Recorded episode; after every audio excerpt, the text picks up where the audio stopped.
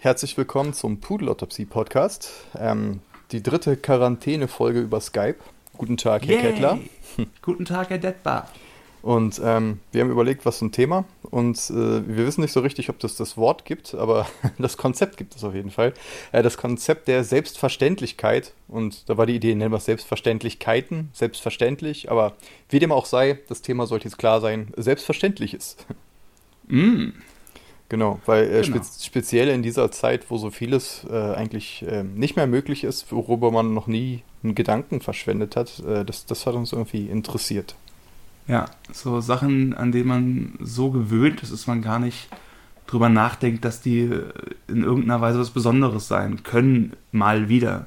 Das klassische Beispiel zur Zeit ist sicherlich Toilettenpapier ist immer da, ja oder nein. Es war jetzt für unsere WG kein Problem, aber ein Freund von mir in Salzgitter, da hätte ich gesagt, ne, ich war jetzt dreimal einkaufen, es war nie Toilettenpapier da, sie haben auch nichts zum Rausgeben gehabt. Ich bin auf meinen letzten zwei Blättern und gleich passieren Dinge. Das, äh, das war hart. Ich glaube, inzwischen ist er erfolgreich gewesen, aber es war eine Zeit des Leidens, wo so etwas Selbstverständliches wie Toilettenpapier plötzlich zum Notprodukt geworden ist. Mhm. Oh ja. Es gibt da so eine, ähm, für, für Panikpatienten gibt es so eine, so ein Tool, äh, was man machen kann, das nennt sich Grounding.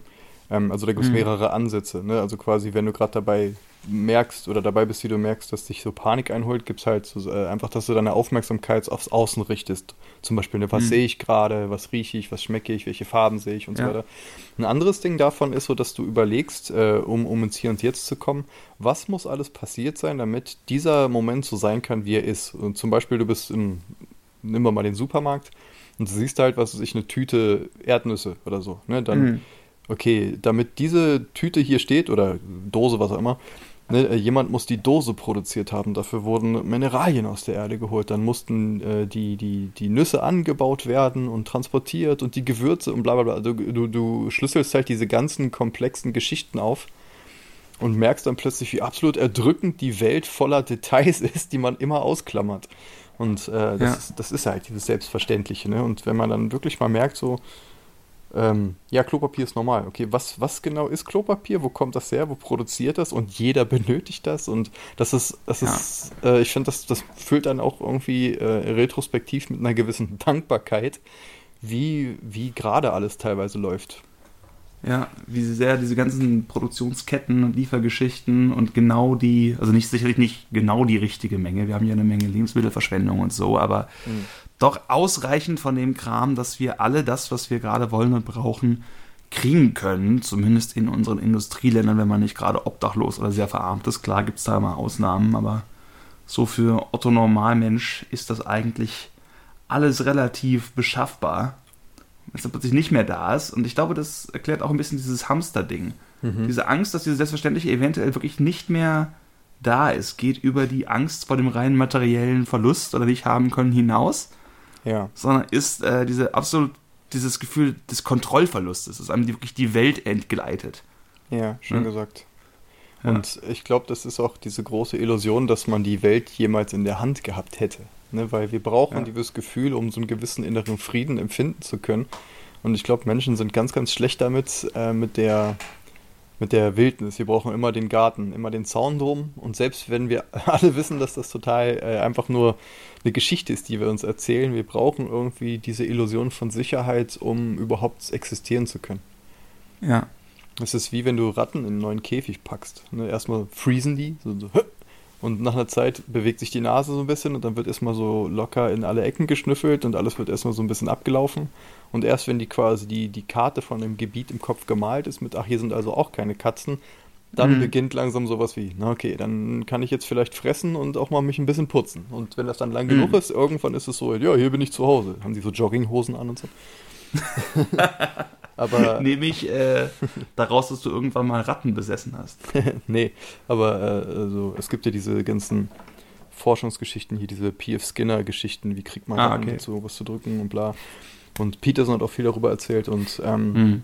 und ich sehe in diesem Verhalten, das lässt sich halt super über auf Menschen übertragen. Das ist genau wie wenn zum Beispiel introvertierte Leute auf eine Party kommen, wo sie keinen kennen. Das ist quasi erstmal Mhm. das Gleiche. Du gehst auch nicht gleich hin und äh, zum Buffet und laberst irgendwie Leute voll, sondern das ist erstmal so ein Observieren, Checken, Gefahrenevaluierung. Ja. Und äh, Scouten kenne ich irgendwen, wenn ja, zu wievielten Grad und so weiter, so dieses erstmal ankommen oder auftauen oder was man so sagt. Hat auch was damit Alle sozialen Muster und Netzwerke zu 100% analysieren, bevor man gucken, wo man jetzt eventuell einen Hebel umlegt. Mhm. wenn sie es überhaupt zur Party geschafft haben. Als Introvertierter ist es ja überhaupt nicht selbstverständlich, sich überhaupt irgendwo auf den Weg zu machen. Das stimmt. Sich irgendwo hinzusetzen.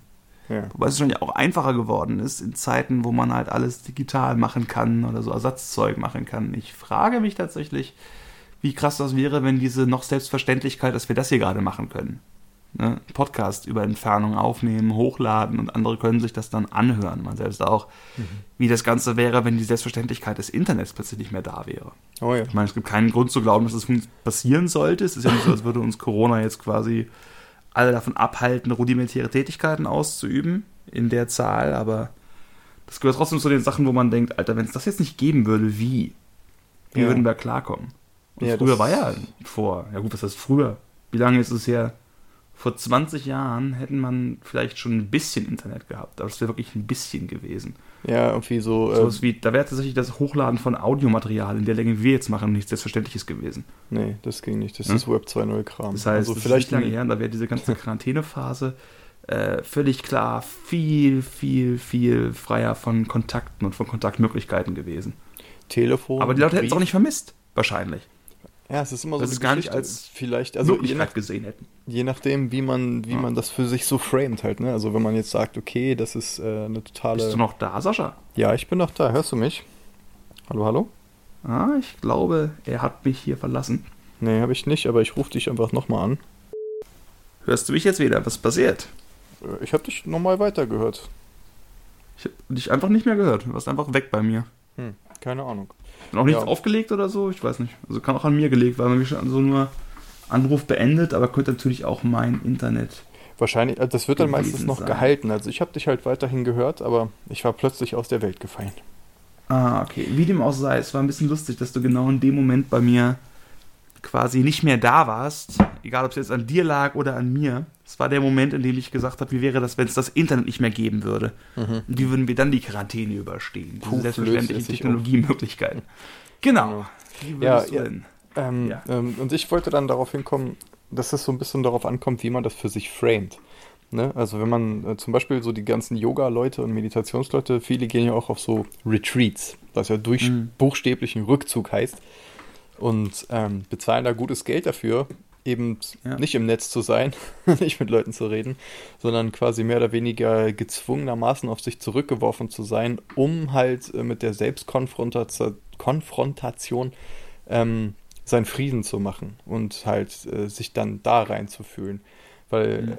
ich denke, viele Leute äh, sind überhaupt nicht dazu in der Lage, mit sich Zeit zu verbringen, ohne sich zu bespaßen oder irgendwie mit bunten Lichtern oder so oder irgendwie Lautstärke oder Medien oder was auch immer abzulenken. Ja. Und ähm, quasi das Internet garantiert uns weiterhin, dass wir das nicht müssen, was ich total zu schätzen weiß und das, ich, ich, ich liebe das Netz und alles. Aber manchmal ist das jetzt halt einfach so, eine, so, eine, so ein Gedanke, dass es vielleicht manchmal gar nicht verkehrt wäre, wenn jeder mal so eine Woche nur bei sich wäre. Also jetzt sagen wir mal so ins Blaue gedacht. Ja. Da ist die Frage, wie, also das ist ein bisschen so, äh, eine von meinen Mitbewohnerinnen hat so halt im Scherz gesagt, das ist doch eigentlich, mit dem Essen ist doch gar nicht so wild. Wenn wir alle zwei Wochen lang fasten würden, wäre das ja eher gut für uns. Hm. Ja, wir ne? fasten wird ja im individuellen Fall tatsächlich keinen, also gar nicht so unrecht damit. Äh, machst du ja jetzt gerade äh, Intervallfasten oder machst du so richtig, richtig Fasten mit ganz wenig oder gar nichts? Nee, Intermitten. Äh, dazu habe ich hm. mir gerade zu viel leckeren Shit geholt. Aber immerhin, also immerhin Intervall. Genau ja, das versuche ich auch hier und da mal wieder, aber jetzt gerade, wo es so einfach wäre, weil es eigentlich keine externen Versuchungen gibt, jetzt gerade mache ich kein Intermittent Fasting, weil ich irgendwo denke, ich will frühstücken und Abendbrot und zwischendurch will ich Schokolade. ich merke, das ist wirklich ein bisschen so diese Entschuldigung des Komfortfoods ist gerade da. Ja. Die auch immer für eine Woche oder zwei nicht schlimm ist, aber für zwei, drei Monate, ei, ei, ei. Gucken wir mal, das könnte interessant werden. Aber ja, ist, äh, braucht es tatsächlich denn diese Selbstverständlichkeit, um dann den Abstand davon nehmen zu können. Also es ist so, dass man quasi erst, wenn man merkt, es ist gar nicht selbstverständlich, dass ich Zeit für mich habe, dass hm. es dann so etwas wird, was man dann braucht, weil wenn man immer nur Zeit für sich hat, ist es ja völlig unselbstverständlich. Also ist es, ich meine, ist es unselbstverständlich, dass man immer Kontakt hätte, würde sie das, das dann vielleicht wünschen. Hm. So ein bisschen dieses Gras ist grün auf der anderen Seite Ding. Keine Ahnung. Und das ist ja bei diesen ganzen, in, in diesem ganzen stoischen Gedanken, äh, in irgendeinem Buch wird auch geraten, dass man irgendwie alle paar Wochen oder so mal irgendwie ein paar Tage nur Wasser und Brot äh, zu sich nimmt und auf dem Boden schläft, einfach äh, ja. um zu wissen, dass es halt auch so sein kann und sein, ja. seinen Frieden damit zu machen. Also, äh, ich meine, über Verzicht und so haben wir eigentlich auch schon recht viel geredet ja. in anderen Podcasts. Ich weiß nicht unbedingt Pudelotopsie, sondern vielleicht. Ich glaube auch, es war eher, eher jenseits von Reden, genau. genau. Den ich auch mal hochladen könnte. Ich habe mittlerweile mehr Platz auf. Ist ja auch egal. Auf jeden Fall ähm, ist, ähm, ich meine, du hast ein Theaterstück über Verzicht geschrieben, über Verzicht mm. und Regulation und Selbstregulierung und sowas. Ja. Und ähm, das ist ein spannendes Thema. Und also für mich ist ja auch was ganz Großes. Ich experimentiere viel mit solchen Sachen rum. Ne, halt, wie gesagt, einen Monat ohne Zucker oder auf dem Boden schlafen oder was weiß ich was. Mhm. Fasten und so. Ähm, gerade weil ich das interessant finde, dass der freiwillig aufgesuchte Verzicht äh, einen sehr großen Payoff, kann man sogar sagen, ha haben kann dass du wirklich Freude und Genuss daraus auf den, durch den Verzicht generieren kannst, weil du irgendwie stolz auf deine Leistung bist oder einfach merkst, hoho, das hat gar nicht so viel Macht über mich. Ja. Ähm, es ist natürlich was ganz anderes, wenn das top-down kommt. Ne? Wenn jemand ja. kommt und nimmt dir alles weg, dann fühlst du dich nicht wie der coole Asket, sondern fühlst du dich wie jemand, der ganz schön verarscht wurde. Ja, ich glaube, das meinte ich, als ich äh, von meiner Mitbewohnerin sprach mit dem Fastending. Klar, wenn man sich jetzt aussucht, jetzt gerade, es geht mir physisch gut, hm. ich bin topfit, ich habe ärztliche Begleitung, ich faste jetzt für zwei Wochen so richtig. Hm. Ne? Das ist doch eigentlich super. Und das ist es dann auch wahrscheinlich wirklich, sagen ja alle Studien.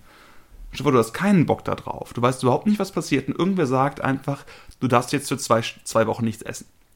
Mhm. Dann werden Leute mit Schweren ermordet. Weißt du, was ich meine?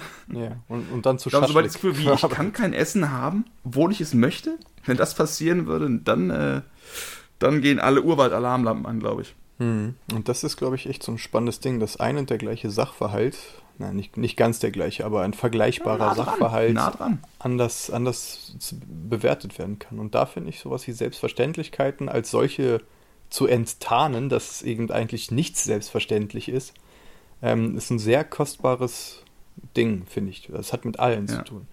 Ne, und das ist ja auch mit Gesundheit oder so. Ähm, hm. Angenommen, äh, ich hatte, nicht angenommen, also ich hatte als äh, Teenager super oft Mandelentzündung und ich hatte von Geburt an leider gigantische Mandeln. Das heißt, sobald die nur ein bisschen geschwollen waren, hatte ich total Schluckbeschwerden. Und dann merkt man einfach so, Gott, der mit äh, schmerzfrei schlucken ist so ein Privileg. Und ich hatte einen Sommer, mhm. das irgendwie fünf, sechs Mal hintereinander, so dass wir die dann rausnehmen mussten. Ja. Und, ähm, oder, oder äh, allergisches Asthma, wenn du einfach merkst, dass sowas wie Atmen plötzlich nicht mehr richtig drin ist. so, hm. ja. okay, das ist wirklich relativ essentiell und ziemlich ätzend. Also ich meine, du, äh, ich hatte jetzt nie so sehr Asthma, dass ich nicht mehr atmen konnte, aber halt schwer.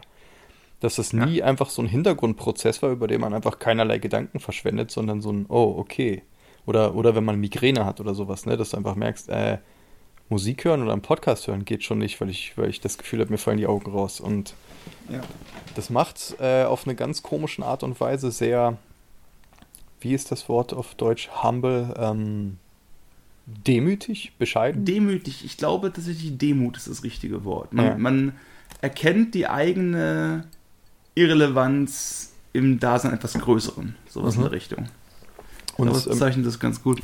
Und merkt doch, dass die Sachen, von denen man immer sagt, aber da steht mir doch zu. Also man sagt das nicht, mhm. aber man fühlt das, ne? So dieses, ähm, angenommen, deine Lieblingsschokolade ist bei deinem Standard-Supermarkt nicht mehr da. Also jetzt nicht ja. zu Corona-Zeiten, sondern zu, zu, zu, normalen Zeiten, dass man sich denkt, pff, das geht auch ganz schön den Bach runter hier mit Deutschland, weil ich mm. meine Toblerone nicht kriege. nee, vorbei, einfach sofort die Fackeln rausholen ja. und random irgendwelche Sachen anzünden. Ja, und ähm, das muss sein. Und ich glaube auch Social Media ist so 80% Leute, die rumheulen, dass das irgendwas, was überhaupt nicht selbstverständlich ist, äh, plötzlich halt nicht, nicht, nicht mehr da ist. So. Und, Ein bisschen ähm, auf jeden Fall. Das ist dann halt die Chance, auch in so einer Krise zu merken, dieses, ähm, oh, Amazon hat jetzt einen Monat Lieferzeit, okay, cool. Aber dann auch zu sehen, aber es gibt jetzt Leute, die fahren draußen mit dem Auto rum und bringen mir Shit, den ich will. Und ähm, ja. dadurch dann vielleicht zu sehen, okay, brauche ich so viel Shit oder sollte ich mir vielleicht wirklich nur das irgendwie zukommen lassen, was wirklich wichtig ist und das System entlasten und nicht nur an mich denken, sondern auch an was sich andere. Ne? Und ja. das sind ja auch alles durchaus äh, positive Nebenaspekte von so einer Beschränkung. was ist da wirklich wichtig? Also jetzt, ich habe gedacht, dass dieses ganze Hashtag Self-Care-Ding in der Quarantänezeit auch wieder so eine ganz interessante Seite irgendwo kriegt. Dieses, du musst einfach, du, du gönnst dir jetzt das, was du willst. Weißt du, was ich meine? Hm. Du gehst jetzt da raus und tust die Sache, die für dich gut und wichtig ist. Und wenn das zufälligerweise ist, acht Stunden Netflix zu gucken und Schokolade zu manchen, dann ist das sicherlich auch heute noch kein Problem. Aber wenn Hashtag Selfcare für dich heißt, dass du mit deinen drei besten Freunden eine große Kuschelparty veranstaltest oder in den vielbeschworenen ASMR-Gangbang-Party-Zug irgendwo aufspringst oder sowas in der Richtung, Hm. dann ist das schwierig. Aber wenn es halt darum geht, dass äh, man, was ja auch eine gute Idee ist, diese Phasen des, äh, der Selbst, der Selbstliebe quasi, des sich selbst, ja, wie sagt man das? Ich will sagen, Self-Indulgence ist das englische Wort dafür. Ja, also quasi äh, so, so zu versumpfen, kann man irgendwie sagen. So einfach so Genau. die, äh, nicht, nicht nihilistisch, das andere Wort, hedonistisch. Das Hedonistisch, genau, hedo- hedonistisch voll hedonistisches- reinjumpen. Jetzt wird gesoffen, jetzt wird gefressen, jetzt wird gevögelt, jetzt wird gekuschelt, jetzt wird ge gewatcht, gebinged, ge- wie auch immer. Mhm. Dass all das interessanterweise halt plötzlich nur noch in reduziertem Maße funktioniert. Mhm. Und das ist so spannend, wie gefühlt die Lebensmodelle einiger Leute mehr oder weniger sehr geringe bis fast keine Einbußen eigentlich haben. Ne? Mhm. Deren Alltag wird sich also auch nicht in den Selbstverständlichkeiten groß anders anfühlen. Und dann während die anderen Leute eben die, keine Ahnung, Hardcore-Rudeljogger oder so, Partyveranstalter, alle Leute, die irgendwie auf Bühnen stehen, um davon zu leben, Mhm. oder Restaurantbesitzer natürlich auch, alle, die in Cafés arbeiten, so ein Kram. Mhm. Das ist wie fast alle Branchen, würde ich sagen. Alle Selbstständigen, die irgendwie diese Art von Betrieb haben. Das ist einfach wirklich die Selbstverständlichkeit, dass du kannst damit dein Leben verdienen. Ja. Nicht mehr geht. Ich meine, wie viele Leute machen irgendwo den Kredit und sagen, die Leute werden immer essen? Weißt du, was ich meine? Wenn ich ein Restaurant an der Ecke habe, die werden immer kommen, zumindest in einem gewissen Rahmen, Mhm. in der Gegend, um was zu futtern. Ja, Und, und, all das ist plötzlich weg. All diese Pläne, all diese Ideen, diese Rechnungen, diese Selbstverständlichkeit, wie das Ganze überhaupt abläuft. Ja. Untereinander, das Zwischenmenschliche, worauf du dein Leben aufbauen kannst. Es mhm. gibt eben einige, da sieht man das nicht. Und bei anderen sind eben all diese selbstverständlichen Lebenspfeiler in sich zusammengestürzt. Und interessant ist es auch zu sehen, dass man äh, nicht sagen kann, was richtig und falsch ist, sondern dass es immer nur ähm, davon abhängig ist, wie die Würfel gerade fallen. Weil theoretisch hat der Typ, der sagt, Leute werden immer essen das hier ist eine hochfrequentierte Ecke, ich mache jetzt Ja. eine Pizzeria hin, normal, das ist total der gute Gedanke. Also Auf ne, quasi das, das ist nicht äh, naiv oder irgendwie überstürzt oder blöd, sondern das, das hat zu in, in 100 Tagen hat er zu, äh, hat, er bei 98 Tagen jetzt recht gehabt, nur jetzt gerade Ja. nicht. Und deswegen äh, einfach nicht zu wissen, was ist. Und äh, wir hatten, bevor wir auf Record gedrückt haben, erzählt, dass du diese, dieses, ähm, ich hatte dieses Bild rausgekramt, dass die aktuelle Zeit so ein bisschen ist wie äh, Autobahn im Nebel. Dass man Ja. einfach super angespannt ist, egal wie smooth es gerade läuft äh, für einen selbst, weil man einfach nicht weiß, ob hinter der nächsten Kurve ein Reh auf der Fahrbahn steht oder so. Und Ja. ähm, ich glaube, das macht alle so ein Stück poröser, weil wir einfach, wir haben so eine Mathe-Gleichung und es fallen immer mehr Zahlen raus und du hast immer mehr Xe. So dieses, hm, ja, Ja. keine Ahnung, kann ich darauf bauen? So, ähm, ist morgen noch Schwerkraft da? So in der Art halt. Ne? So, und, Hm. ähm, und Menschen kommen ganz, ganz schlecht damit klar, den Überblick nicht zu haben und äh, keinen Plan zu haben und so. Und egal, was für ein Free-Flow-Typ man ist, du brauchst zumindest ein, ein paar Sachen, die halt, äh, ja, die Selbstverständlichkeiten sind, über die du die, also du, wenn, sobald du anfängst, alles berechnen zu müssen. Das ist wie so eine Physik-Engine in so einem Videospiel. Die muss davon ausgehen, okay, der Boden bleibt, wo er ist, die Wände bleiben, wo sie sind, ne? und Mhm. hier können vielleicht so ein paar Büchsen rumfliegen oder so. Aber äh, wenn du plötzlich alles berechnen musst, äh, das, das ist halt diese Überforderung. Und ich glaube, da kommt für viele so eine gewisse Starre ins Spiel. Ne, so Mhm. "Äh, ich weiß auch nicht. Und dann kommt dieses Bingen zum Beispiel. So dieses, okay, ich habe keine Ahnung, was hier passiert, deswegen suche ich meine bekannten Dinge auf, die mir einen kurzzeitigen Dopamin-Hit geben. Wie Ja. zum Beispiel einfach äh, ein Eisbecher so groß wie ein Männerbein und, oh, ähm, da habe ich jetzt Lust und drauf. Netflix oder äh, Fürst Pückler. sonst was. Was ja auch äh, nichts gegen gewisse hedonistische äh, äh, Sulungen, das ist ja an sich mal ganz cool. Aber äh, Mhm. das kriegt dann halt auch, glaube ich, ähm, das wird auch schnell kriegt das so einen, so einen armseligen Eskapismus, wenn man genau weiß, dass damit nur kurzzeitig was gewonnen ist, aber draußen, äh, weißt du, dass du trotzdem nicht gewappnet bist auf das, was eventuell kommt. Ich finde das spannend, weil es einfach einige, also man hört dieses ganze heroische, bleib drin, mach nicht den Fehler, jetzt rauszugehen, Leute zu treffen, nur weil es, und das ist auch teilweise heroisch. Weißt du, was ich meine? Es gibt einfach Leute, die jetzt gerade, keine Ahnung, Beziehungsstress haben. Hm. Und ganz, ganz, ganz dringend von ihrer besten Freundin oder Mutter ganz doll umarmt werden müssen. Ne? Hm. Und zwar so wirklich ernst zu nehmen. Wer, wer, wer könnte sagen, dass in irgendeiner Stresssituation wir nicht alles dafür tun würden, uns diese menschliche Nähe zu holen, die wir manchmal brauchen. Mhm. Ne? Und das sich nicht zu holen in dieser Situation, das kann durchaus heroisch sein. Aber man vergleicht es eben, oder ich tue es, keine Ahnung, mit den Leuten, die eben jetzt den ganzen Tag draußen arbeiten. Ne? Mhm. Das Spannende ist aber, dass die sich wiederum gleichzeitig freier bewegen können, mehr Alltag haben, obwohl sie gestresster sind. Mehr Aussetzung zum Virus, deswegen viel mehr Risiko, aber gleichzeitig auch irgendwo ein Gefühl von Sinn und von ich kann was tun dagegen. Mhm. Ich finde ich find die Frage recht spannend. Die Leute, die jetzt also in Supermärkten als Pfleger irgendwo arbeiten, also natürlich werden viele von denen sagen, überhaupt keinen Bock darauf, aber ich werde, es wird auch einige sagen, die würden das gar nicht eintauschen wollen, weil sie das Gefühl haben, ich kann was tun, ich kann irgendwie aktiv sein. Mhm. Und der normale, keine Ahnung, Mensch, der Werbetexte für Kaffeebohnen schreibt, und gerne auch mal irgendwo sich als selbstwirksam erleben möchte, der hat vielleicht ein bisschen das Problem, dass der hoffen kann, dass er jetzt in der Lage ist, irgendwie Masken zu nähen oder so. Mhm. Ja. Und dann halt diese Zettel bei den Nachbarn rein mit, ich mache eure Einkäufe. Sinn. Also auch Gefühl von, ja, eben, also vor allen Dingen, es gibt ja auch Menschen, die sind es gewohnt, immer die Sachen in der Hand zu haben. Mhm. Also ich vor allen Dingen, ich bin ja so ein, so ein Fähnchen im Wind immer, du bist so dein Eigenbrötler, aber es gibt halt diese Manager-Typen, mhm. ne, die irgendwie immer sagen, ich hab das in Kontrolle, zerbricht dir nicht meinen Kopf, wie auch immer. zerbricht dir nicht und wenn die Kopf, jetzt, Ja, und wenn die jetzt in irgendeiner Branche drinstecken, wo halt alles jetzt dicht ist und die sitzen zu Hause, das heißt, deren Selbstverständlichkeit, das ist ja deren gesamte, deren gesamte Ego-Struktur. Mhm. Ist ja ein Frontalangriff. Ja, der Jenga-Turm, das ich kann das bewirken, ich kann diese Welt irgendwie kontrollieren. Die Selbstverständlichkeit ist, ich bin ein 55 oder 45-jähriger Mann in meinen besten Jahren, der alles gerade irgendwo in der Hand hält. Muss nicht stimmen, tut es auch wahrscheinlich nicht, aber dieses Gefühl, ich glaube, man kennt diese Art von Typus. Mhm. Frauen also gibt es natürlich, bei denen das genauso ist, selbstverständlich. Der Macher, der Zupacker, der Chef, der Manager. Und es gibt Situationen, da machen die auch gerade viel, aber es gibt Situationen, da werden die wahrscheinlich mhm. so was von kaputt gehen gerade. Und deswegen glaube ich, dass diese, äh, diese Demutsübungen äh, sehr reinigend sein können für viele Egos, mhm. weil man halt irgendwie checkt, okay, selbst wenn ich halt in meiner Firma jetzt der große Macker bin, und ich meine das jetzt auch gar nicht abwertend, sondern es gibt ja auch Leute, die einfach super gut in ihrem Job sind und die so richtig gut sind im Delegieren und im ja. ne, Kram managen und so und äh, so dann aber zu merken, ähm, das heißt aber noch lange nicht, äh, dass ich äh, dass ich das überall habe und dass ich unfuckbar bin, sondern das heißt nur, dass ich in meinem kleinen, in meiner kleinen Ecke der Welt halt das gefunden habe.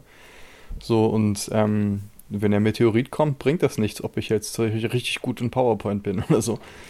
Und ähm, wahrscheinlich nicht. Vielleicht gibt es zwei, drei hey, Szenarien. Warte, ich visualisiere gleich, wie wir alle sterben werden. Das ich ist mein, jetzt nicht wichtig, Marianne. Ich meine, bei Indi Independence Day hat äh, Jeff Goldblum irgendwie die Aliens mit zum Antivirus oder einem fehlenden Antivirus runtergenockt. Von daher, ja. es gibt bestimmt Szenarien, wo PowerPoint dann doch irgendwie den Meteoriten abrenten, äh, ab, abwenden würde. Aber generell, glaube ich. so eine kreative Schreibübung. Wie kann PowerPoint die Welt retten? Hm. genau. Äh, liebe liebe Hörer, falls, falls euch zu langweilig ist, schreibt bitte eine Kurzgeschichte, die heißt Wie PowerPoint die Welt rettete. Genau. Und verbrennt sie danach, weil keiner will sie lesen. Das ist richtig. Ja, das schiebt sie zumindest in den Abfalleimer eures Windows-Rechners. Oder seien wir ehrlich, eures Apple-Rechners in dem Fall. Seien wir ehrlich. ähm, was soll ich sagen? Genau, diese sein Frieden mit dem Unfrieden machen, was ja so schon von vornherein zum Scheitern verurteilt ist, aber eben zu gucken, dass es keine Selbstverständlichkeiten gibt ähm, und das auch immer wieder neu zu durchleuchten, das, das führt, glaube ich, zu so der Geschichte. In diesen ganzen Achtsamkeitsübungen äh, und so wird halt immer erzählt, nur von wegen die Sachen schätzen und ähm, den Bissen, den du gerade schmeckst, wirklich schmecken und nicht ungeschm äh, ungeschmeckt runterwolfen und gleich den nächsten mhm. Bissen zum Mund führen, dieses wegkonsumieren und wegwolfen. Und es ist natürlich immer sehr leicht, sich über sowas lustig zu machen und wenn man das hier klingt, ja, ja, äh, ne, umarm deinen Baum, bla bla bla. Mhm. Aber, aber wenn man das dann tatsächlich mal so ein bisschen gezwungen wird, irgendwie, um, um halt äh, zu merken, ah, okay, ähm, der Griff zum, was weiß ich was, zu dem Luxusprodukt XY oder eben, was du meintest, die Person, die mir immer äh, soziale Nähe gibt, dass ich die einfach umarmen kann oder so. Dass ja. das halt alles, alles, alles, alles nicht selbstverständlich ist, sondern nur temporär, egal wovon man ausgeht. Ne, irgendwie der Mensch, also du guckst dir ein Foto an von vor ein paar Jahren, der Mensch, den du da siehst, den gibt's schon nicht mehr. Du bist jetzt ja. wer anders. Der Mensch, der das Foto gemacht hat, den gibt's nicht mehr. Der Ort. Ne, ich, ich weiß noch, wie selbst, wie, wie, wie wirklich super seltsam das war, äh, als ich von zu Hause ausgezogen bin und äh, dann irgendwann mal meine Eltern besucht habe und mein Zimmer nicht mehr mein Zimmer war, sondern da stand dann ein anderer Kram drinne. Und so mhm. diese, das war die Bühne meiner Jugend, quasi, so gesehen. Ja. Und das ist einfach weg. So, hä, wieso ist das ja. weg? Wie kann das weg sein? Das war für mich was Fundamentales, Realitätsstiftendes. Und das ist weg. Und so geht es mit allen Sachen. Und ich habe neulich so einen kleinen Old Man Yells at Cloud-Moment gehabt, wo ich gemerkt habe, mhm. dass sie bei meinem Lieblingsketchup, den ich seit über 10 Jahren oder 15 Jahren mag, weil er mich an meinen Dad erinnert, äh, oh. dass die das Design äh, äh, geändert haben. Diese Schweine. Und ich habe wirklich so einen komischen kleinen Verlust bemerkt. So dieses, okay, dieses Bild aus meiner Kindheit ist jetzt weg und das ist vollkommen egal, ne? aber eben mhm. auch nicht. Und äh, ja, das Apropos das Selbstverständlichkeiten, ich äh, trage mir gerade neutrogene norwegische Formel Handcreme auf die Hände, weil ich mir so oft die fucking Hände gewaschen habe in den letzten Wochen, dass einfach oh, ja. meine eigentlich sehr stabilen Hände anfangen rissig zu werden mhm, und auch. dieses Gefühl von einfach mal ohne irgendwelche Schmerzen die Hände da verwenden zu können, auch nicht mehr selbstverständlich ist. Nee. Ja, aber das, das ist, ist auch krass. was Neues. Vor allem, wenn du irgendwie, ja. äh, wenn du irgendwie über irgendwie Wolle streichst, dann klingt das jetzt so, als hättest du irgendwie so total die Raufaserhände. So. Wahrscheinlich ja. könnte man jetzt einfach ohne irgendwie, ohne alles bouldern, draußen an irgendeiner Wand. Höchstwahrscheinlich. Also zumindest mit meinem Handrücken. Meine Handinnenflächen gehen eigentlich ganz gut, aber meine Handoberseiten denken sich so, nee, fuck you. Wir sind sowas wie ein so, so ein kleines weiß, weißkörniges Trümmerfeld. Mhm. So sehen wir uns gerade. Das ist ja, vor allem auch dieses ganze Hand-Sanitizer-Kram mit diesem Alkoholzeug, was die Haut dann austrocknet, mhm. das ist mir auch gar nicht gewohnt. Ja. Was mir auch gerade fehlt, die Selbstverständlichkeit, dass ich auf Leute hier herabsehen kann, die mit Mundschützen durch die Gegend laufen. Das vermisse ich, vermisse ich auch ein bisschen auf jeden Fall. Ja, ich dachte, ich wäre halt voll up to date und hätte genau kapiert, dass es voll gut wäre, dass nur die Mundschütze tragen, die gerade irgendwo in Kliniken arbeiten, der Rest gar nichts, weil es auch nichts bringt und sowas in der Richtung, aber scheinbar habe ich mich da geirrt und meine ganzen Nose-Stubbing-Leute irgendwo, oh, ihr wisst es wohl nicht besser, Ideen, die ich immer sehr genieße in meinem Ego-Hirn, scheinbar auch keinen Sinn mehr machen. Das ist etwas frustrierend dass es wohl tatsächlich gut wäre, jetzt mit Mundschutz einkaufen zu gehen, weil man könnte es ja haben, ohne Symptome und es dann verbreiten. Auch ja. das plötzlich, diese Idee, ich habe das wirklich gemerkt, ich wollte einkaufen und ich habe halt so ein Ding einfach nirgendwo und ich weiß nicht, wie eine Nähmaschine oder Garn funktioniert und ich bin auch sonst völlig überfordert. Und dann war so, okay, das ist eine alte Frau mit Mundschutz, der Rest hat es nicht, ich auch nicht. Ich habe auch noch diese alte Information, dass es irgendwie okay ist. Aber dann war auch dieses neue Ding von, darf ich das überhaupt noch? Hm. Das, was ich meine, dieses Gefühl von, darf ich noch ohne Mundschutz in die Öffentlichkeit? Oder bin ich damit, zum, bin ich damit schon jemand, wo jetzt die Leute mit dem Finger drauf zeigen und sagen, du, du wirst meiner Tante Erna den Tod bringen. Vielleicht zu Recht. Ist üblich auch nicht von, von sozialen Stigmata. Du kennst mich, ich bin da extrem leicht zu lesen und sehr leicht irgendwo auch in Panikzustände zu versetzen. Es könnte sein, dass ich dich jetzt etwas weniger mag als vorher, du mir unbekannter Mensch. Und ich werde sofort alles stehen und liegen lassen und panisch nach Nicaragua flüchten. Das denke ich mir zumindest. Ich glaube aber, dass äh, mitgekriegt zu haben, dass die am Anfang gesagt haben, dass das nichts bringt, weil die nicht wollten, ja. dass diese Hamsterkäufe da stattfinden, genau. damit die ganzen äh, medizinischen Einrichtungen halt noch ihre Mundschütze kriegen. Die äh, guten Masken sollen auch immer noch nicht verwendet werden, aber halt so ein ganz rudimentärer Grundmundschutz. Ja. Das macht tatsächlich Sinn wohl. Das hat, und das ändert sich gerade. Ich glaube, es gibt noch keine offizielle Empfehlung, aber. Genau. Ja, habe ich auch gehört. Also, als ich das letzte Mal einkaufen war, habe ich auch äh, ich habe so einen Rundschal, ne, so der ist mhm. jetzt relativ engmaschig, das wird jetzt natürlich nicht super viel bringen, ja. aber es geht ja nur darum, dass der Typ, der oder der Mensch, der den Mundschutz trägt, äh, dass der halt, äh, dass der Atem und die ganzen genau. Ekligkeiten, die man so mit sich rumschleppt, eben nicht nach außen posauniert. Das habe ich heute gesehen, sogar im Supermarkt. Das ist mir aufgefallen. Das ist wohl so ein Haushaltstipp, der inzwischen auch tatsächlich, ich glaube sogar von den Tagesthemen schon verbreitet worden ist oder so. Ist ein Kaffeefilter. Mhm Die sollen wohl einfach richtig gut sein von der Porosität her, zumindest für so ein Haushaltsding. Hm. Also, ne, bist unterwegs, hast einen Schal, packst da einen Kaffeefilter rein, wechselst den, wenn du wieder zu Hause bist. Ja. Und das ist eigentlich wohl ganz smart.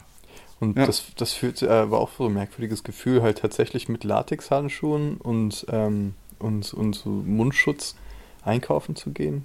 Ja, aber ich fühle mich underdressed. Ich habe keine Handschuhe und keine Mundschutz. Ich dachte so, ich bin ein bisschen neidisch auf die ganzen Leute, die jetzt eigentlich auch gegen die Empfehlung, glaube ich, Handschuhe ge gehamstert haben. Weißt du, was ich meine? Ja. Also wahrscheinlich haben einfach, viele Leute haben eh Haushaltshandschuhe zu Hause. Ja, ich nehme einfach die sowas äh, halt nicht, aber formalen halt irgendwie. Einfach irgendwelche Handschuhe. Ja. Hauptsache man grabbelt die Dinger nicht an.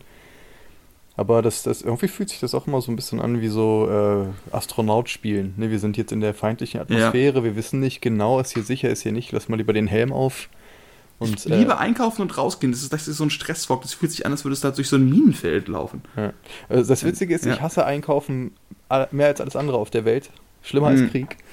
Und, plötz und plötzlich, plötzlich, dürfen da nur 15 Leute drin sein und alles entspannt sich so. Also es gibt gewisse ja. Dinge, die für mich dann so, ha, nice. Du musst also einfach nur alles reduzieren. Ja, als ich jetzt beim Penny einkaufen war heute, da hat dann die Kassiererin auch mehrere Kunden, die einfach rein wollten, ohne Korb oder Wagen, was ja auch nachvollziehbar ist, weil so macht man das eigentlich früher. Du hast dann einen Kram dabei. Nein, nein, sie müssen Korb oder Wagen mitnehmen zur Zählung, hm. damit sie wissen, wie viele Leute gerade im Supermarkt sind. Und wenn halt alle Körbe und alle Wagen nicht mehr da sind, hm. dann ist es voll.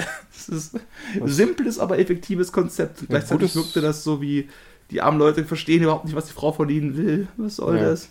Und wenn, ja. wenn sich Leute dann aufregen, dann ist es so, Dude, das ist jetzt größer als dein Ego halt, ne? Es ist, niemand will dir deine scheiß Kinderschokolade wegnehmen oder so, sondern also äh, sich Aber man weiß auch, dass die Leute, die Bock haben, dir die Kinderschokolade wegzunehmen, jetzt plötzlich auch so einen kleinen Freifahrtschein haben. Ne? Ich weiß gar nicht, wie das ist. Äh, also ich glaube, bei gewissen Sachen, auf die so ein Run herrscht, da habe ich schon so Zettel gesehen mit äh, äh also in handelsüblichen Mengen, wobei das natürlich ein bisschen Definitionssache ja. ist. Und ähm, quasi bei Klopapier ist es tatsächlich dieser Goldrush, dass jeder nur ein Paket darf. Ja. Und so. Aber ich habe echt tatsächlich, bevor das alles losging, habe ich glaube ich erzählt, ne, wo, wo, alle möglichen Leute, also das war noch vor dem, vor dem, vor der Quarantäne-Idee und ja, so, ja. wo es langsam anfing und alle haben Klopapier gekauft, wo ich durch Peer Pressure tatsächlich gesagt habe, wenn alle kaufen, fuck it, kaufe ich auch mal eins. Und das war echt gut, weil das gibt es irgendwie nicht. Ja. ja. Nee, das stimmt schon. Also es macht schon Sinn, irgendwie seine Mitmenschen zu verdächtigen. es macht schon Sinn, auf jeden Fall. Aber eben auch, sobald man dann irgendwie in die Welt guckt und nur noch irgendwie Konkurrenz sieht, ist das auch komisch. Mhm. Also, keine Ahnung. Merkwürdige Zeiten für, für so die eigene psychologische Einstellung. Also. Was ich spannend finde, ist, ich glaube, das geht jetzt vielen auch schon so, langsam fängt das hier, dieser Zustand an, die neue Selbstverständlichkeit zu werden. Mhm. Ja, aber alles, also ich habe einiges gelesen, wo sie sich echt Sorgen machen, dass das eventuell auch seine echt negativen Folgen haben kann. Nö, wir sind das gewohnt, ihr wisst doch, wie das ist, dann müssen wir das doch nicht, nicht lockern, bezogen auf autoritäre Maßnahme X. Ja. Ja, demokratisch ist das alles nicht so richtig, aber was willst du machen halt, ne? Also, ja, ja. aber klar, ich meine, solange halt irgendwie so ein Weltvirus einzudämmen ist, macht, äh, findet man das nicht schlimm, wenn irgendwer ja. sagt, hier, äh, ne, das und das geht nicht und so und so generell ist es natürlich schon komisch, wenn dir irgendwer top-down-mäßig irgendwer was reindrücken kann. Das stimmt schon. Ja. Aber. Ich wette, es hm. gibt irgendeine grobe Kennzahl dafür, wie lange ein Mensch braucht, bis er sich an etwas Neues gewöhnt hat. Ja, Habit Forming, das ist, soweit ich weiß, genau. ungefähr ein Monat. Das ist auch hier bei Leuten, die irgendwie äh, beim Unfall irgendwelche Gliedmaßen verloren haben oder so. Kann auch drei Monate sein. Ich glaube, es gibt da noch interne Staffelungen so, aber so. Wahrscheinlich ist der Unterschied zwischen, oh nein, ich habe jetzt gelb gefärbte Fingerlege statt rosane, oh nein, ich habe keine Arme mehr. Ja, das eine braucht wahrscheinlich mehr Zeit als das andere. Ja, denkt man immer, aber soweit ich weiß, ist das tatsächlich so, dass selbst die einschneidendsten Sachen, wenn man seinen Frieden, also ne, wenn man über einen gewissen Punkt, Zeitpunkt hinausgekommen ist, das war wohl, glaube ich, also so wie ich das gelesen habe, kann auch, ich will jetzt keinen Bullshit erzählen, aber so ich, soweit ich mich erinnere, habe ich das, meine ich das so gelesen zu haben, dass es halt äh, eine gewisse Zeit gibt, ich glaube ein oder drei Monate, keine zwei, irgendwas mhm. dazwischen.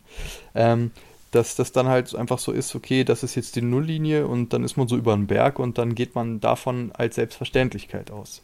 Ja. Und äh, klar, ich meine, es ist auch ein bisschen persönlichkeitsabhängig. Ich glaube, wenn du dir halt jeden Tag fragst, äh, dich fragst, warum ist mir das passiert und warum ich und eiderlei, dann äh, machst es dir natürlich deutlich schwerer. Aber ähm, ich meine, was Leute alles überleben halt, ne? Ja. So psychologisch und sonst was. Oder ja, ich, ich meine, hier, du mit deinem Krebs, ab wann war das für dich normal, dass du das erstmal Keine hattest? Ahnung. Kannst du das? Kann man auch nicht sagen, ne? Das gilt für jede Art von Krankheit wahrscheinlich, dass es irgendwann so ist, nur jetzt ist das das Leben. Es gab auf jeden Fall die Phasen, wo ich dann wirklich gemerkt habe, okay, ich bin jetzt quasi in der Nachsorge, ich habe es wahrscheinlich überstanden, ich kann jetzt wieder loslegen mit dem normalen Leben. Wie geht das denn? Mhm. Was ist denn das? Ich kenne das nicht. Ich habe da ein bisschen Angst vor. Auf jeden Fall. Also man, es ist wahrscheinlich wie der Grund in jeder brutalen, missbräuchlichen Beziehung zu bleiben. Mhm. Ist der, das ist halt das Böse, was du kennst. Ja, das gewohnte Übel, wo man schon weiß, wie man drumrum lebt. Das ist ja auch äh, Genau. Kindheitstrauma, ist meistens nichts anderes, weil das eine Bewältigungsstrategie dann mit sich bringt.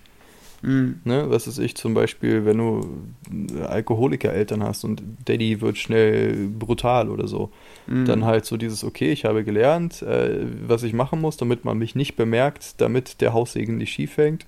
So, und Mhm. dann gibt es da halt eine, so eine Strategie zu. Und später im Leben äh, passt die Strategie nicht mehr und Leute sind dann dadurch halt total in ihrem Leben behindert. So. Ähm, Ja. aber ja, die menschliche Psyche findet immer irgendeinen Weg, irgendeine Flexibilität, äh, manchmal auch zu einem sehr hohen Preis, ganz klar. Mhm. Aber eben eine Möglichkeit. Und das ist, glaube ich, auch eine der, der Eigenschaften unserer Spezies, die halt so ein bisschen, also die eine leichte Bewunderung verdient. So egal was ist, irgendwie wird es halt gehen. Ja. Meinst du, es wird eine Generation von Kindern geben, die jetzt gerade in diesen zwei bis fünf Jahre alt sind oder wie auch immer, wo halt quasi genau diese Art von, ich sag mal, relativ permanenten Verhaltensstrategien und Selbstbildern sich entwickeln? So ein bisschen, als hätte man quasi eine Generation von Kindern, die eben irgendwie einen Krieg überlebt haben. Weißt du, was ich meine? Kommt, glaube ich, drauf an, wie Also lang das jetzt die- geht. Ja, hast recht. Das ist wahrscheinlich sehr abhängig davon, ob das jetzt bald vorbei ist oder länger dauert. Wahrscheinlich gibt es auch viele kleine Kinder, die es gar nicht so richtig mitkriegen. Ja. Oder? Die sehen halt vielleicht die Kinder ein bisschen weniger. Also von einem Kumpel von mir, der hat halt einen äh, Sohn. Und der meint, ähm, der hat das total verstanden. Ich weiß nicht, wie alt er ist, irgendwie noch nicht alt. Aber hat halt Mhm. verstanden von wegen, ja, mit irgendeiner Krankheit und deswegen geht das jetzt nicht. Und der äh, fordert halt einen, öfter bespaßt zu werden von den Eltern, aber hat damit Mhm. sonst überhaupt keinen Klemmer, weil als Kind ist die Welt halt erstmal, wie sie ist. Und ich Ja. glaube auch kein Kind überlegt sich, äh, ob der Ort, wo das Kind wohnt, ob das gut ist. Das ist halt einfach die Realität. Ja. Ne, so, du bist, wo du bist. Ach, das geht auch anders? Ja. Oh, Wie? okay. Quatsch. Ne, äh, meine Eltern wollten äh, irgendwann, als ich, äh, ich glaube, sechs, sieben oder so war, stand mal eine Mhm. Idee an, ob man eventuell umzieht. Und das war, hatte ich überhaupt nicht gecheckt. So dieses, hä, umziehen? Woanders hingehen? Aber, aber wir sind doch hier. Wow. Weißt du, so dieses, dass man Ja. so gar nicht im, im Bereich des, des Möglichkeiten, genau das Gegenteil einer Selbstverständlichkeit. So dieses, hä, was, Wie, wieso das denn? Haben sie noch nicht Das kann überhaupt nicht gehen. Hör auf mit dem Quatsch. Genau, weil dann habe ich ja gar keinen Datensatz. Hier sind doch, hier ist doch alles, was ich kenne. Tja, und dann aber auch zu sehen, halt irgendwie, je mehr, je älter man wird und je mehr man die Augen offen hat, zu sehen, dass es halt einfach das nicht gibt. Genau, ne? Irgendwie Vermieter meldet äh, Mhm. Eigenbedarf an. Das, ne, plötzlich musst du aus einer Wohnung, wo du zehn Jahre warst, raus. So, das ist nicht mehr dein Zuhause. Und dann das Gefühl von Heimat. Ne? Hängt das an einem Ort, hängt das an Menschen, hängt das an dir? Das sind ganz spannende, identitätsstiftende Geschichten, wo man dann plötzlich Ja. erstmal merkt, erst wenn irgendwer kommt und von außen dran ruckelt, dass du merkst, oh, damit. Du weißt gar nicht, was das alles trägt, ne? von deinem, deinem Selbstwert, dein Gefühl oder so. Das ist auch der Fall, wo man das dann vielleicht dann wirklich, wenn es gut läuft, zu wertschätzen weiß. Mhm. Aber ich weiß noch, leichter tangentiales Abdriften mal. Äh, Ich habe äh, in irgendeiner von den diversen WhatsApp-Gruppen, in denen man so ist auf der Welt, hat jemand ein Video gepostet, was ganz lieb, glaube ich, gemeint war. Sollte upliftend sein. Es war so ein Gedicht aus der Perspektive des Coronavirus. Mhm. Ich habe mir das nur ein bisschen angehört, aber die ersten 30 Sekunden ging halt darum, dass Coronavirus halt gekommen ist, weil die Menschen so viel lügen und so fies sind und so gemein und die Natur so missbrauchen. Deswegen bin ich jetzt hier, ich Corona, um euch zu zeigen, dass das so nicht weitergeht, liebe Menschheit. Mhm. Und ich war so wütend. Weißt du, was ich meine? Ich wollte einfach dieses Video nehmen und darauf rumtrampeln und an einem Flammenwerfer verbrennen. Es war dieses Bedürfnis, also nicht bloß quasi. Ne, es war diese, diese, diese Umkehr. Diese Idee, das ist kein reines Virus. Nein, nein, es ist eine Strafe Gottes. göttliche. Es ist eine Strafe Gottes. Es ist eine verfickte göttliche. Wie nannte man das? Die. Äh, Eine Plage. Plage, danke, das ist das Wort. Das ist eine verfickte biblische Plage, die auf die Welt gesandt worden ist, weil wir zu wenig im Homeshopping-Kanal gebetet haben oder so. Mit natürlich, glaube ich, sehr gut gemeinter Intention, weil natürlich sind all die angesprochenen Punkte von Umwelt kaputt machen, Leuten kein Geld geben, was sie verdient hätten, etc. pp. alle völlig korrekt. Hm. Aber dieser Hintergrund, das hatte sowas unglaublich Merkwürdiges, dass es immer diese menschliche Komponente der Schuld geben muss ja. irgendwo. Weißt du, was ich meine? Ich fand es interessant, wie hinter diesem eigentlich gut gemeinten Video ich etwas sehr Finsteres, glaube ich, irgendwo, für mich zumindest gesehen mhm. habe. Was ich glaube, die meisten Leute, die dieses Video jetzt geteilt oder gemocht haben, überhaupt nicht sehen würden, ja. sondern eher das Positive. Aber für mich steckt dahinter eben, dass irgendwo, wenn die Selbstverständlichkeiten und das Bekannte zu sehr draufgeht und die Angst zu groß ist, ist dann irgendwann, irgendwie jemand gefunden werden muss, der dafür zur Verantwortung gezogen werden kann. Weil wir können die Welt und den Virus nicht zur Verantwortung ziehen, das geht nicht. Mhm. Aber Matthias aus der 3b, ne, der immer schon so ein bisschen merkwürdig geguckt hat, der ist bestimmt schuld an Corona. Der hat auch immer Oder so halt sein Pausenbrot in Plastik Ahnung. eingewickelt. Also Auf jeden Fall. Hat er auch nicht anders verdient. Ah. Ja, ich glaube, ähm, um nochmal auf dieses Dingens zu kommen, ähm, wie, wie, war das Wort? Humble, äh, Demut. Ähm, genau. Ich glaube, wenn sich Demut von innen heraus entwickelt. Ne, zum Beispiel, wir sehen jetzt, dieser Virus ist da, gucken, was jetzt alles ist mit Selbstverständlichkeiten und so, was ja quasi mhm. der Sinn dieses Podcasts heute war, um dann zu gucken, okay, ähm, das zu schätzen, zu wissen, was da ist und daraus eine gewisse Demut selber zu entwickeln dann ist das eine total legitime Perspektive, aus der Krise das Beste zu ziehen und zu sagen, ja, vielleicht können wir daran lernen, vielleicht bla bla bla. Ne? Also eigentlich mehr oder weniger genau die gleiche Sache, die das Video sagt, nur halt von sich aus. Ja. Aber sobald das Top-Down ist und Autorität und dann auch irgendwie was mit verknüpft, wie mit äh, Gott oder sonst was oder so, mhm. wenn dich jemand zu. Oh, okay, jetzt habe ich voll die gute Formulierung, pass auf. Mhm. 3, 2, 1, 3. Ähm, wenn du wenn dich jemand zur Demut bringen will, ist das quasi eine Demütigung. Weißt du, was ich meine?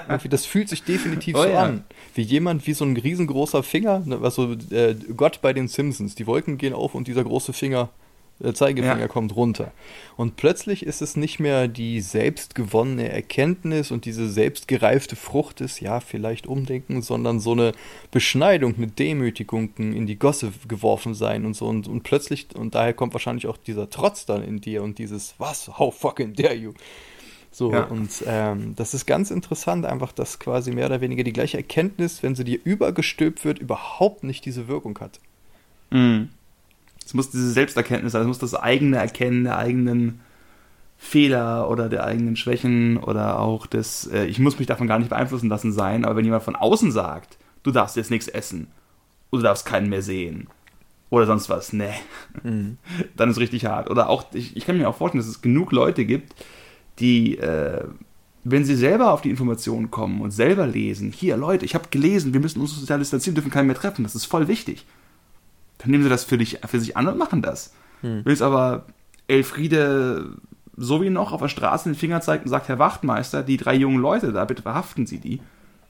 Dann kommt möglicherweise die gute alte Widerstandshaltung im menschlichen Geist. Mhm. Und wir sagen, nee, jetzt erst recht. Jetzt ja. mir nicht erzählen, was ich hier machen soll, von irgendwelchen dahergelaufenen Leuten, die glauben, sie wären was Besseres als ich. Und ich glaube, das ist auch so ein klassisches Ding irgendwo, dass äh, hoffentlich genug Podcasts, Tagesschau-Sendungen und sonst was sind, dass alle das für sich selbst rausfinden können. Mhm. Weil so oft sind Sachen, die wir gefühlt nicht selbst erkannt haben, sondern die uns aufgezwungen werden, dass die eben wirklich als demütigend empfunden werden können. Genau wie du es gesagt hast, ja. Ja, das hat was mit Autorität zu tun. Wenn jemand mhm. irgendwas, äh, wenn dir was erzählt, irgendeiner Quelle, der du traust und wo du denkst, oder das Gefühl hast, die haben das Beste für mich, ne, die, die sind mir gut wohlgesonnen ja. oder so, ne, so, äh, Eltern, was auch immer, Vaterstaat, im, wenn, wenn dann alles gut läuft, also bei manchen ja. Leuten. Aber sobald da dieses Misstrauen ist oder dann so, ja, wer hat dich zur Autorität gemacht und dann hat man, dann ist das auch gleichzeitig so ein hierarchisches Ding.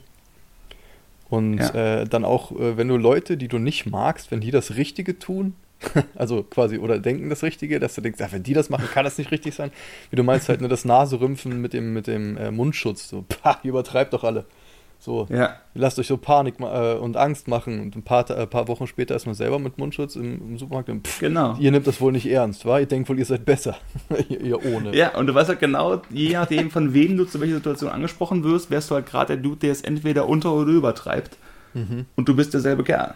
Ja. Ja. Und das ist dann Nur später auf der Zeitachse. Und das ist immer so cool, wenn man halt irgendwie in einem Szenario äh, jeweils jede Position irgendwann mal durch hatte, weil man lang genug gelebt hat. Dann Mhm. merkt man halt auch immer so dieses, also äh, mir geht es in letzter Zeit, speziell in den letzten zwei Jahren, immer mehr so, dass ich immer wieder merke, wie sehr, wie schwer mir der Brustton der Überzeugung fehlt, ohne dabei in so ein gewisses Ne zu, zu wechseln, weil ich genau, ne, äh, also quasi dieses seine, seinen eigenen brennenden Emotionen Glauben zu schenken, weil man genau weiß, Mhm. wie anders das sein kann, wenn die Sterne irgendwie ein bisschen anders stehen oder so.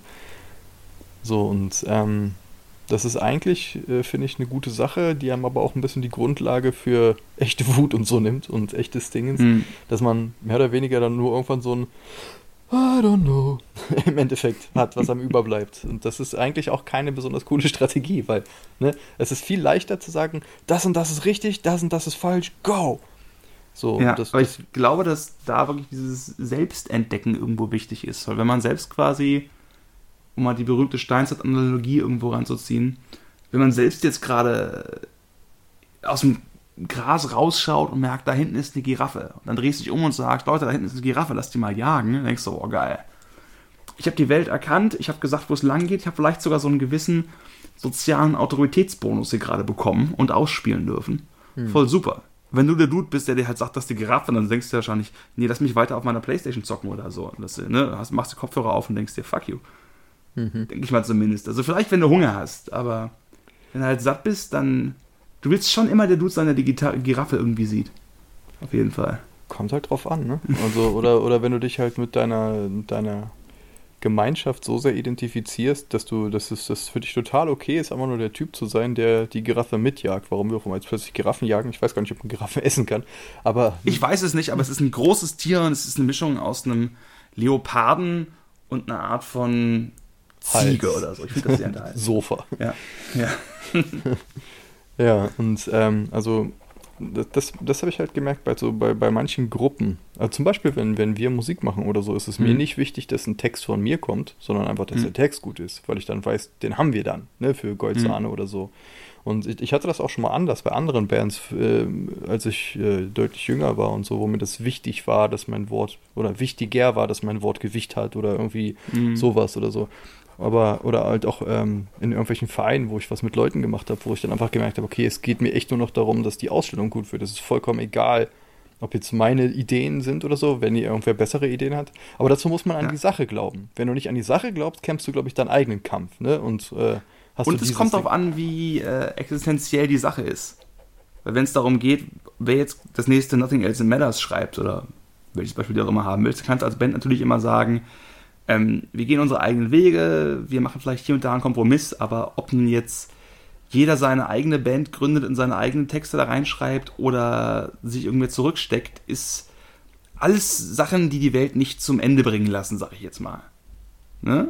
Aber wenn es halt eben darum geht, ob die Leute halt an einem Virus sterben oder nicht, oder ob halt, ob die Giraffe erlegt wird, um vielleicht das Beispiel, was wahrscheinlich ein schlechtes war, nochmal zurückzubringen, wenn halt einfach alle richtig hungrig sind, Hm. Das ist dann wieder irgendwo drin. Das heißt, dass da auch quasi, ich glaube, weil wir eben in dieser sehr risikoarmen Gesellschaft eigentlich bisher immer gelebt haben Hm. und natürlich mehrheitlich auch immer noch tun. Es ist nicht so, als hätten wir jetzt alle ein größeres Risiko von irgendwelchen Löwen gefressen zu werden oder so als vor Corona. Auch wenn es interessant wäre, wenn es diesen Zusammenhang geben würde. Hm. Ich weiß nicht genau wie. Aber dass das vielleicht ein bisschen die Hoffnung ist, dass halt diese existenziell wichtigen Maßnahmen dafür sorgen, dass diese ganzen Ego-Spiele, die man eben in einer Band sehr gut machen kann, in dem mittleren Management von einem Paketdienstleister auch sicherlich irgendwie gut machen kann. Aber halt schlecht, wenn du irgendwo ein Virus bekämpfst oder ein U-Boot fahren willst oder so. Mhm. Dass das eben vielleicht auch hilfreich ist, um da irgendwo doch die Leute an Bord zu kriegen. Aber es ist eben so, dass wir vorher dieses einfach die Möglichkeit hatten, immer dieses eigene Ego zu checken. Mhm. Du konntest vorher immer sagen, nee, ich verlasse die Band, fickt euch, meine Texte oder gar nichts, weil ihr eh alle talentlose, talentlose Affen seid. Wenn ihr jetzt aber sagst, nee, fickt euch, ich gehe jetzt raus und feiere mit meinen 20 Freunden, da musst du dann aufpassen, weil das die Sache gefährdet und du eventuell auch vom Staat zur Rechenschaft gezogen wirst. Hm. Ja, es das geht ist, wenn du dich Bandprobe hast und irgendwer hat einen Knüppel dabei und sagt, nee, nee, wir machen jetzt mein Lied. Ja. ja, die Skala ist anders, weil es plötzlich nicht mehr nur einen selber betrifft und die eigene kleine, äh, relativ egale Welt, sondern die großen Zusammenhänge. Und wenn man jetzt an sowas denkt wie Trump, der ist halt irgendwie, e- egal auf welcher Skala er unterwegs ist, immer nur diese Ego-Clown-Nummer fährt. Das ist so, Ja. hm, tja, da weiß ich jetzt Das auch ist nicht, so was geil, ich dass dazu der sagen immer noch sagt, Alter, Corona ist echt fad, aber boah, auf Facebook, ne, ich bin, ich gewinne gerade total. Ich habe die meisten Facebook-Klicks. Ist das nicht super? Ja, Das, das- ist doch realitätsfern, das ist unglaublich. Da war, das ist so, da, da weiß ich auch überhaupt gar nichts mehr. Also es gibt so gewisse Sachen, von denen habe ich mich mental einfach so distanziert, weil ich einfach merke, Mhm. ich verstehe es einfach nicht. Es ich gab ha- zum Beginn der Trump-Präsidentschaft diesen Spruch, this is not normal. Mhm. Also immer egal, was gerade passiert mit Trump und sowas, denkt dran, das ist nicht selbstverständlich, Mhm. um eine Rhetorik aufs Thema zu kriegen, die aber bei Trump halt total Sinn macht tatsächlich. Ja. Das ist nicht selbstverständlich und gleichzeitig Ist es Kann es wirklich einen anderen Präsidenten als Trump geben? Weißt du, was ich meine? Man Fucking gewöhnt Bernie, sich an alles. Ja, wobei es ja eher nach äh, Joe Biden aussieht. Wobei es gibt Leute, die sagen, nee, die sind alle solche harten, das ist mal nicht ernst. Die sind beide so krasse Risikogruppen für Corona. Mit über 70. Ja. Wir brauchen einen jüngeren Immunpräsidenten. Das ist so. Ja, wahrscheinlich macht Und das Rock ist dann relativ unironisch. Das ist verrückt. Ja, Ich hätte das echt verrückt. gehofft, dass das irgendwie diese, dass das quasi, dass die Krise jetzt irgendwie zu dieser Bernie-Nummer irgendwie ähm, beitragen könnte. eher das Gegenteil scheinbar. Eher zurück zu den Leuten, wo man glaubt, da ist die größte Sicherheit, das meiste Bekannte. Der starke Papa. Genau. Lass uns nochmal irgendwie über was anderes reden und ich will nicht, dass das letzte über fucking Trump ist. Wobei ich muss sagen, irgendwie äh, wäre das alles nur ein Schauspiel und wäre das eine Sitcom, wäre, glaube ich, mein absoluter Lieblingscharakter. Ja, er- ich glaube, das ist auch einer der Gründe, warum er gewählt worden Ja, ist. oder? weil er diese Cartman-Nummer hat. Hast du neulich gesehen, wie er sich aus dieser einen äh, äh, Pressekonferenz rausgenopt hat, als die eine Frau meinte, sie hatte irgendwie einen Husten? Und einfach gesagt hat, nope, und ist aber weggegangen. Nee. Hab ich nicht heißt- gesehen. Also steht jetzt so, nope. Ja. Hände hoch draußen. I'm not gonna do that. Oh Mann, Alter. Es, es ist echt zu schade, dass das Realität ist. Aber wie gesagt, also. Und mittlerweile, ich kann es dann auch nicht mehr mit dieser, mit dieser äh, nihilistischen, äh, mit diesem nihilistisch-sarkastischen Abstand genießen und trotzdem angucken. Ich habe gemerkt, für meine mentale äh, Fähigkeit ist es besser, das einfach aus der weiten Ferne ab und zu mal einen Zusammenhang zu kriegen oder so oder eine Zusammenfassung, anstatt Wenn jetzt man nicht gerade aktiv ist in der Politik, reicht es auch wahrscheinlich aus, wenn du am Ende jedes Jahres dir ein gutes Buch zu dem Kram durchliest. Hm. Macht auch vielleicht sogar mehr Sinn, weil du dann mehr bessere Analysen so in der Rückschau auf Sachen hast. Ja, ist nicht so Aber gleichzeitig guckt er jetzt diese Corona-Situation an. Jeder möchte einfach grob wissen, was passiert. Und zwar bei vielen Leuten tatsächlich, wann kann ich meinen Laden wieder aufmachen? Ja. Das heißt auch dieses Gefühl von, also auch wenn, ich persönlich bin ja so ein Nachrichtenjunkie, aber hauptsächlich, weil es definitiv eine Art ist, meinen Tag zu füllen. Nichts von dem, was ich, oder 99% davon haben meinen Alltag in keinster Weise berührt. Ne? Hm. Flüchtlinge, Bürgerkriege, Klimawandel, alles große spannende Themen, mit denen ich mich auskenne und über die ich viel lese, die aber meinen Alltag nicht wirklich beeinflusst haben. Hm. Zumindest nicht in einer Weise, die mir direkt aufgefallen ist. Es ist einfach so. Und es ist halt bei Corona plötzlich anders. Oh ja. Und da ist dieses Gefühl, dass es jetzt wichtiger ist, irgendwo Nachrichten zu gucken. Und so viele Leute, die jetzt so fast schon religiös irgendwo diesen Wiegald Drosten Podcast irgendwo hören oder die Tagesschau halt eben mit ihren. Es gibt ja irgendwie jeden Tag, habe ich gefühlt, fünfmal denselben Bericht, den ich mir anschaue zu Corona. Aus verschiedenen Stellen. Ja auch Ne? ein bisschen deine Aber gleichzeitig ist es gucken. halt eben vital für viele Leute, Mhm. wie, wie das weitergeht. Und zwar nicht bloß auf die Perspektive der nächsten Jahre, sondern hoffentlich der nächsten äh, Wochen. Vielleicht Oder die nächsten Tage. das Dieses, nächste Leben. genau, Also guck in die Nachrichten. Also jetzt gerade sind wir ja seit einer Woche oder zwei einigermaßen eingependelt, glaube ich, also seit zehn Tagen. Und davor warst du so alle zwei Tage neue Maßnahmen. Ja. Ne? Du wusstest, wenn du Montag früh eine Message bekommen hast, wusstest du nicht, ob die Montagnachmittag noch gegolten hat. Hm. Und Also- das kennen wir so eigentlich nicht. Nee, das stimmt. Und ich, Ne? ich bin ja überhaupt kein News-Typ irgendwie. Also ich, mich interessieren meistens die Themen dahinter, aber nicht tagesaktuelles. Ne? Also quasi, Ja. so dass die ganzen Themen, an denen wir uns so abackern, mich interessiert halt immer, was das psychologisch bedeutet oder philosophisch oder so. Aber ich bin jetzt weniger der Mensch, der wirklich Nachrichten einschaltet. Aber bei diesem Corona-Kram mache ich das schon, dass ich so alle zwei Tage hier auf diesem Live-Blog gucke und mal Reddit durchgucke, irgendwie so, damit ich grob im Bilde bin.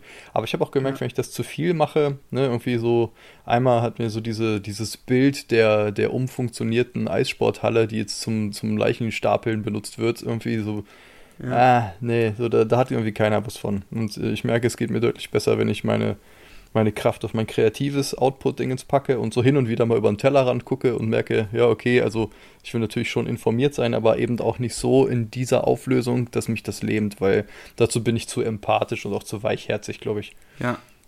Bei mir ist es jetzt gerade in Corona-Zeiten so, dass ich, wenn ich hinter meinem Bildschirm hocke oder am Smartphone und da die Nachrichten lese, da bin ich genauso analytisch, entspannt und egal was wo passiert wie sonst eigentlich. Mhm es sind die Momente, wo ich einkaufen gehe, wo ich rausgehe oder merke, ich will nicht rausgehen, ich gehe jetzt nicht raus, obwohl ich wollte oder könnte. Mhm.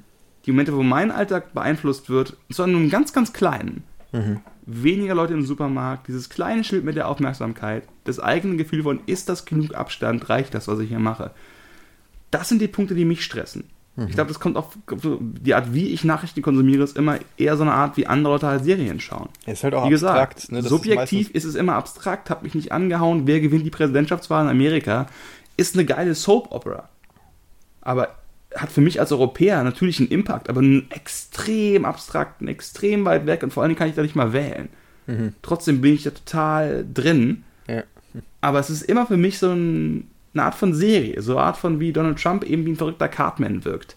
Ja. Aber wenn der entscheidet, ob deine Oma jetzt ins Krankenhaus kann oder nicht, weil die jetzt getestet haben oder nicht oder wie auch immer, dann ist es plötzlich dieses, du gehst raus und merkst, shit, der Bildschirm und das, was in meinem eigenen Leben passiert, die hängen irgendwie zusammen. Und das mhm. sind die Momente, die mich kriegen, auf jeden Fall. Weil das habe ich so ganz selten mal oder kaum bewusst hier erlebt. Ja. Nicht in dem Maße, ja. Dieses Erlebte, das ist halt dieser ewige Disconnect von der abstrakten Information, von den bunten Pixeln, bis hin zum tatsächlich, es ist was anders. Das ist, äh, ist ein großer Realitätscheck. Und ich glaube, mhm. dass auch so viel, ich meine, die Leute sind online ja meistens total kacke zueinander, wahrscheinlich genau eben aus dieser Distanzierung, weil das sind ja keine Menschen, das sind ja nur Buchstaben und sowas, ne? Und irgendwie irgendwelche ja. Twitter-Accounts und so und das, das ich glaube, das ist ja alles so abstrahiert wahrgenommen. Und wenn man jetzt dann halt ähm, dieses Achtsamkeitsding darauf anwendet, zu checken, das sind alles Leute und mhm. die gibt es eine gewisse Zeit und die haben Eltern und Haustiere und Gedanken und Einmachgläser und Poesie, Tagebücher, keine Ahnung, dann ist das so, da kommt wieder diese erdrückende Komplexität ins Spiel und dieses, uh, Oh Gott. Ob es ja. irgendwann mal einen Künstler gab, der sich gedacht hat, super Idee, ich werde jetzt einfach Poesiealben in Formaldehyd einlegen und sagen, Kunst bestimmt, oder? Hm, gar keine schlechte Idee. Hat fast schon was, ne? Ja. Ist cool. Ein Kumpel von mir, äh, beziehungsweise ähm, ein befreundeter Künstler, hat mal eine Arbeit gemacht, ähm, wo er ähm, Bücher genommen hat, die hat er mehr mhm. oder weniger gekocht zu so, zu so, äh, dass es so diese wie Pappmaché wird. Also wirklich so eine Pampe und hat die dann wieder zu Klötzen gepresst. Mhm. Ein und das gleiche Buch. Und das fand ich so poetisch, weil halt alles, was in dem Buch stand, nicht mehr drin steht, aber die ganze, das Material ist noch das gleiche. Die Tinte ja. hat dann das so eingefärbt und ähm, hat dann halt das mit mehreren Büchern gemacht. Ne? Und wenn das einen roten Umschlag hatte, war der Klotz halt ein bisschen roter und so. Ja. Und diese Idee von äh, Information, Signal, Störung, bla, ist irgendwie. Und äh, dieses Einlegen von Formaldehyd-Tagebüchern schlägt, glaube ich, in eine ähnliche Kerbe. Mhm. Okay. Ja. Äh, das war ein kleiner tangentieller Abstieg. Mhm. Aber ich glaube, wir sind auch schon ungefähr bei einer Stunde gleich. Ja, wir können schon so zwei Minuten davon abziehen für kurzen Disconnect oder so. Aber ich glaube, wir haben eine gute Zeit und wir haben es geschafft, nicht auf Trump zu enden. Yes. Ja, genau. Nicht schlecht. Ja, auch keine Selbstverständlichkeit. Der Baum vor meinem Fenster kriegt langsam Blätter. Ja. Auch keine Selbstverständlichkeit. Nee. Ich hab, Oder doch? genau. Okay, Herr Kettler, ich bedanke mich wie immer für dieses Gespräch. Herr Detban, es war wundervoll. Dann, äh, ja, dann bis demnächst. Auf Wiedersehen. Bye, bye. Ciao.